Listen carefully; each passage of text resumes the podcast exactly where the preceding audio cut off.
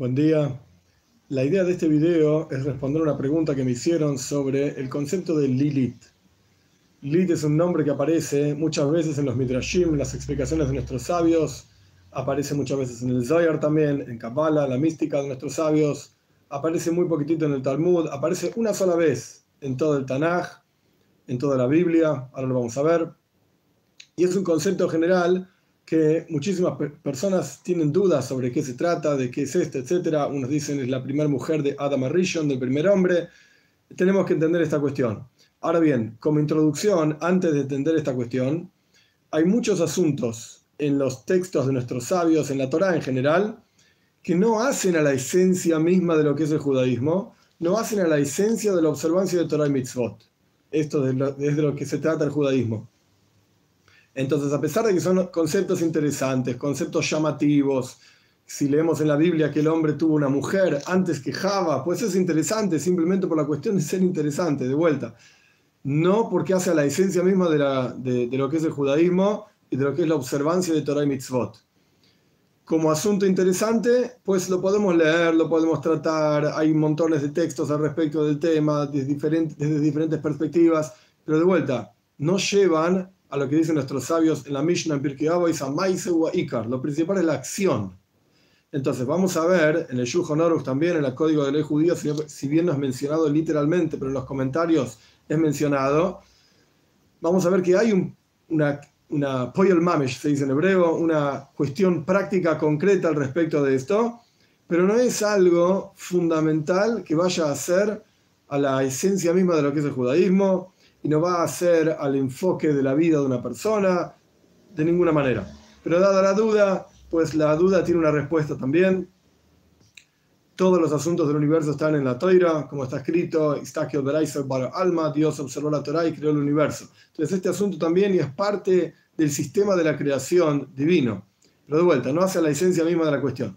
Vamos a compartir eh, antes, como introducción también, antes compartir un pedacito del Zoyar, un texto, pero antes de esto, otra introducción.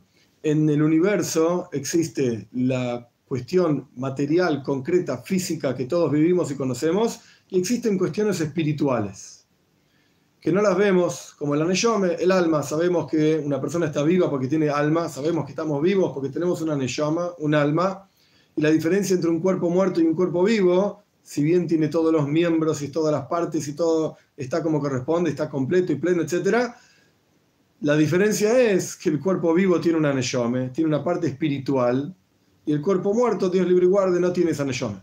Acá con esta cuestión que nosotros vamos a estudiar ahora, Lilis, se trata de una cuestión espiritual, no es algo material y físico. Cuando vamos a leer en el Zoyar que el primer hombre tuvo una mujer antes que Java, no estamos diciendo que tuvo una mujer física, sino que es algo espiritual. Vamos a ver, este Zayar que vamos a leer, por lo menos algunas partes, está en Sefer Vaikra, en el tercer libro de la Toira, el tercer volumen, por así decir, Vaikra, página 19a. Y el Zayar dice así, por lo menos en resumen, no es necesario todo el texto, lo pueden buscar y lo van a encontrar. Vení a observar desde el abismo, desde el aspecto femenino del abismo, ahora explico esto, se encuentra un aspecto femenino, es un ruach, es un espíritu, que es, por así decir, la madre de todos los espíritus. Y se llama Lilis.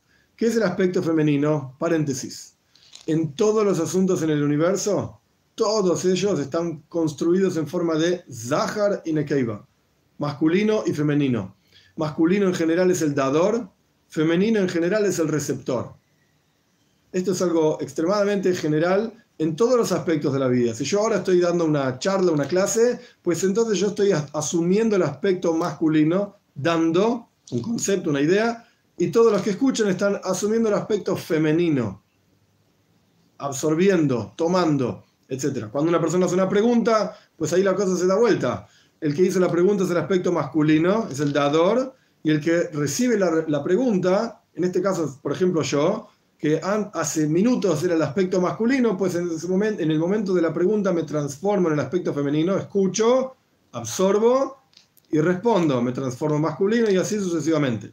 Paréntesis dentro del paréntesis, esto es una de las ideas, si bien es un hoy, que es una regla sin razón de ser, pero es una de las ideas que podemos ver en la Torá de por qué están prohibidas las relaciones homosexuales.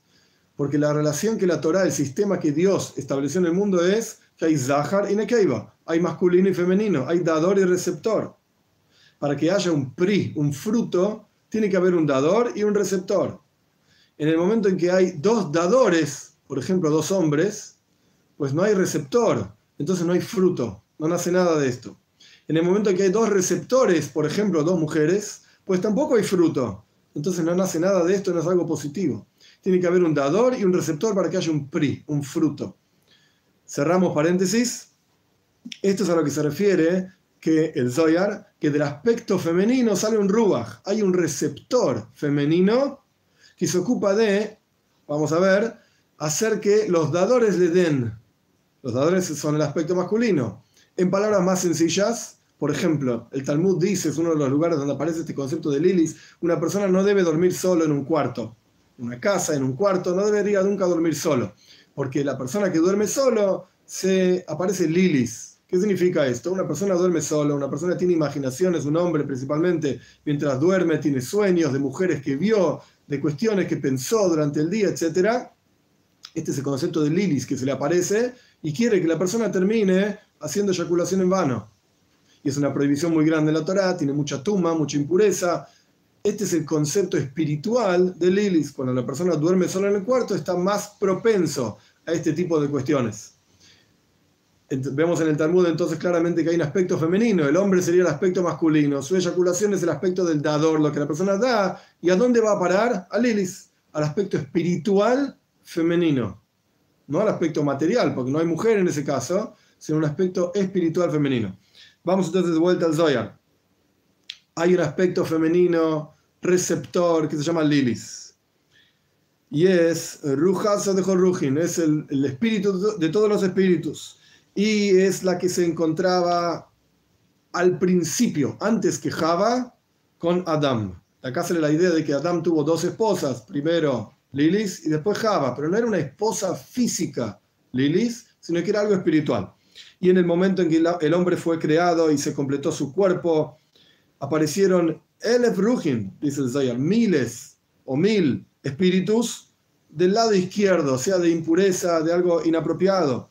Y cada uno de ellos quería entrar, ingresar en el cuerpo del primer hombre, y no podían ingresar hasta que Dios les gritó, por así decir, a todos ellos, y el hombre estaba tirado, eh, acostado, un cuerpo sin ruach, sin espíritu, y era color amarillo, verdoso, y todos estos rujos, todos estos espíritus estaban rodeando a través de, alrededor de él. En ese momento bajó una nube y empujó, tiró a todos aquellos espíritus.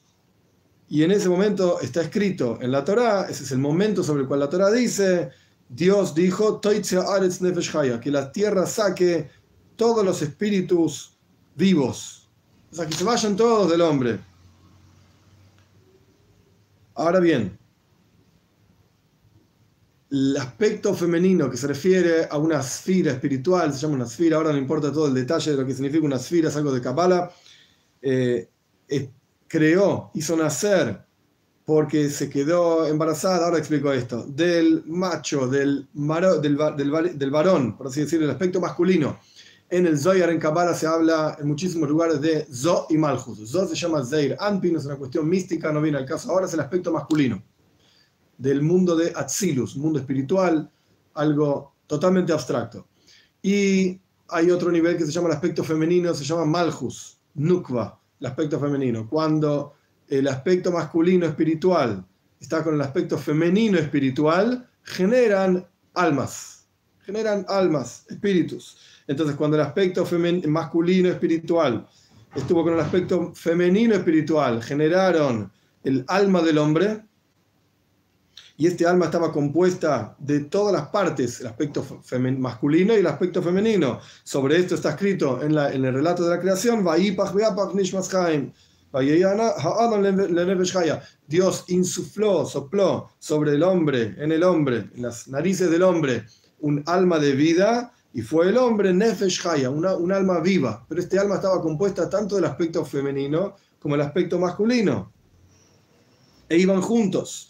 Cuando el hombre se levanta y el aspecto femenino, ahora su mujer, Java, literalmente hablando, estaba a su costado, estaban pegados como si fuesen siameses, el hombre y la mujer, a su costado, el alma que tenían daba, vida tanto al hombre como a la mujer, porque dijimos anteriormente que era un alma compuesta del aspecto masculino y femenino.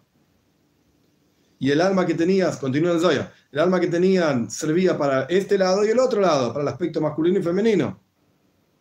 Dios después hizo un corte entre el hombre y la mujer y arregló, reparó, por así decir, al aspecto femenino, a la mujer Java. Por eso el relato de la creación dice, Dios construyó el costado del hombre. Paréntesis, la gente, la gente traduce costilla, es un error. Costado, no costilla. Tzeila es costado y el Zohar explica por qué. ¿Cómo sabemos que Tzeila es un costado del hombre? Esa es la palabra que se usa en la Torá cuando se habla de que Dios eh, construyó del costado del hombre una mujer, porque está escrito Uletzela Amishkan en Shmois, en el segundo libro de la Toira 26, 20, está escrito Uletzela Hamishkan, la misma palabra, al costado del Mishkan, del tabernáculo. Vemos aquí que Tzela quiere decir costado, no costilla. El tabernáculo no tenía costillas.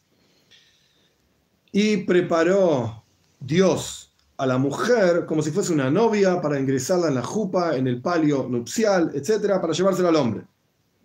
Cuando Lilis vio esto, se escapó, a la, así está escrito acá, y Yoma, se escapó a las islas del mar, al, al medio del mar.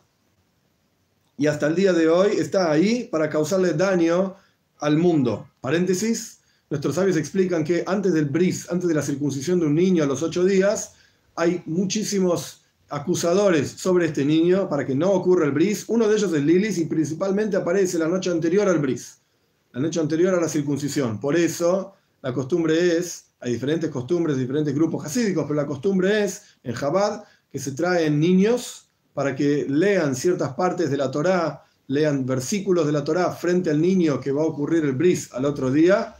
Eh, y hay quienes leen también partes del Zoyar que hablan sobre el bris para proteger a este niño que al otro día va a tener una circuncisión.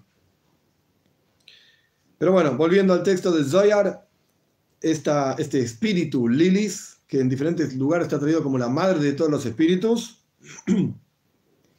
eh, está ahí en el medio del, del, mar para hacerle daño a las personas, al mundo. Y cuando Dios vaya a destruir Roma, así está escrito aquí, eh, va y va a hacer que sea totalmente un jurban, una destrucción, un lugar desolado, va a sacar a Lilis de donde está ahora y le va a poner en Roma. Por eso está escrito, y aquí es el único lugar en todo el Tanaj que aparece la palabra Lilis, un versículo en Ishaya 34, 14, Lilis Ishaya en ese capítulo está hablando de la destrucción de Edom. Edom representa a Isav y representa a Roma hoy en día. Entonces, dentro de todo ese capítulo que habla de la, destrucción de Edom, está este versículo. Dice que ahí también va a descansar Lilis y va a encontrar ahí descanso, en ese lugar, en el, espiritualmente hablando, en Roma espiritual, por así decir, destruida. No estamos hablando de la ciudad de Roma, ni nada que ver con Italia, ni nada por el estilo. Estamos hablando de la cuestión espiritual, Edom. Los comentaristas sobre este versículo de Ishaya mencionan que Lilis es de vuelta la madre de todos los espíritus, pero el Ibn Ezra dice algo interesante, un comentarista año 1100 en Marruecos, Ibn Ezra dice que en realidad se refiere a un ave que vuela durante las noches. Ahora el simplemente para terminar, dice que en los libros, Sifri y Kadmoe, en, en un libro de antiguos, encontramos escrito ahí que en realidad Lilis se escapó de Adam Arishon, del primer hombre, incluso antes de que Dios sople en su interior el alma y Java pasa a estar viva porque estaba al costado del hombre, etcétera, como fue descrito, descrito, sino que se escapó antes. Pero para nosotros no es así la cuestión, porque el Zeyar explica que hasta que el hombre no tenía Neshome, no tenía alma, entonces es que Lilis estaba con él. En cuanto el hombre pasa a tener alma, Lilis se escapa. Después el Zayar continúa con otras cuestiones que no vienen al caso. El punto es simplemente explicar que estamos hablando de algo espiritual, algo abstracto. El hombre no tuvo dos esposas físicas, corporales, por así decir. Tuvo esta cuestión espiritual Y, lo que, y lo que se aplica, a lo que se aplica hoy en día esta cuestión es a las imaginaciones, los pensamientos que una persona tiene durante la noche, o incluso Dios libre y guarde durante el día, cuando una persona sale a la calle, principalmente en verano, y ve muchísimas personas mal vestidas, mujeres principalmente, uno tiene que saber que no tiene que observar ahí, que no tiene que mirar, incluso está escrito, y esto yo lo que digo, lo que voy a decir es algo muy duro, pero así está escrito, eh, cuando una persona contempla y observa donde no tiene que observar, como ya expliqué, etc., es como si se aplicase el versículo sobre esta persona, maldito sea la persona que se acuesta con todos los animales. Está prohibido acostarse con animales, tener relaciones con animales, etc. Esta idea de contemplar aquello que uno no tiene que contemplar, mujeres mal vestidas, etc., se, se aplica. Hay quienes dicen que esta es la idea como que alguien está teniendo relaciones directamente con esa mujer al contemplar esa mujer. Después, posteriormente, uno sueña con aquellas cosas que uno contempló durante el día, esta es una de las ideas de los sueños, y esta es este es el concepto de Lilis. Este justamente es el concepto de Lilis, que viene a tener, entre comillas, en sueños relaciones con la persona para generar eh, eh, eyaculaciones en vano, que es un gran pecado, etcétera, como ya fue explicado anteriormente. Esta es la idea básica de Lilis. Y un punto más, simplemente interesante, me pareció, la palabra Lilis suma Taf Pei. Taf Pei significa 480, es un número. En el hebreo cada letra corresponde con un número. Lilis suma 480, Toif, Taf Pei. Encontramos en la Torá que cuando Miriam, cuando Miriam salió de Mitzrayim, de Egipto, junto con todo el pueblo judío, Miriam, la hermana, la hermana de Moshe, salen de Mitzrayim, pasan el Yamsuf, pasan el mar y cantan una canción. Moshe canta una canción con los hombres, Miriam canta la misma canción con las mujeres. Y está escrito que Miriam tomó el Toif Beyada, Miriam tomó un tambor, tenía una, pandereta, un tambor, en sus manos se dice Toif, en hebreo Taf Pei, la misma palabra. Toif en realidad se escribe con tres letras, Taf, Vav y Pei, Toif. Pero en la Torah está escrito sin la Vav sin la Vav, Taf Pei solamente. De acá vemos que Miriam tomó a Taf Pei, tomó a Lilis, por así decir, tomó esta cuestión para eh, refinarlo, para proteger al pueblo judío, etc. Y acá lo que vemos es el cántico que estaba cantando Moshe con el pueblo judío, el cántico que cantó Miriam con las mujeres tras la apertura del mar, etc. Este cántico representa una alabanza a Dios, este cántico representa que la persona su energía y su razón de vida es Dios, todo lo que es divino, y su alabanza a Dios es por los milagros que Dios hace con nosotros todos los días. Y esto es una de las formas de protegerse de Lilis, que de vuelta la conexión es que la palabra Lilis suma Tafpei, 480, y Miriam tomó el Toif, 480 en sus manos, hacer un cántico con Dios, un cántico para Dios. Entonces esta es la idea de cómo uno puede protegerse, por así decir, de Lilis. Simplemente para cerrar, y después vamos a las preguntas, en el Shulchan Aruch, en el Código de Ley Judía, también aparece esta cuestión de Lilis. Como ya dijimos anteriormente, que una persona no debe dormir solo a la noche en un cuarto. El Shulchan Aruch, el Código de Ley Judía, cita esta cuestión. No cita la palabra Lilis, pero el Shulchan Aruch da una serie de salmos para recitar a la noche, para protegerse de esto. Y los comentaristas del Shulchan Aruch explican que esto se refiere a Lilis. Estos salmos tienen la motivación de proteger a la persona de todos estos espíritus que podrían aparecerse a la noche o en los sueños, etcétera, para protegerlo de que no caiga, por así decir, en, entre comillas, porque estamos hablando de sueños, relaciones con estos espíritus que la persona vio. Este es el concepto de Lilis en general. Ahora vamos a los, las preguntas.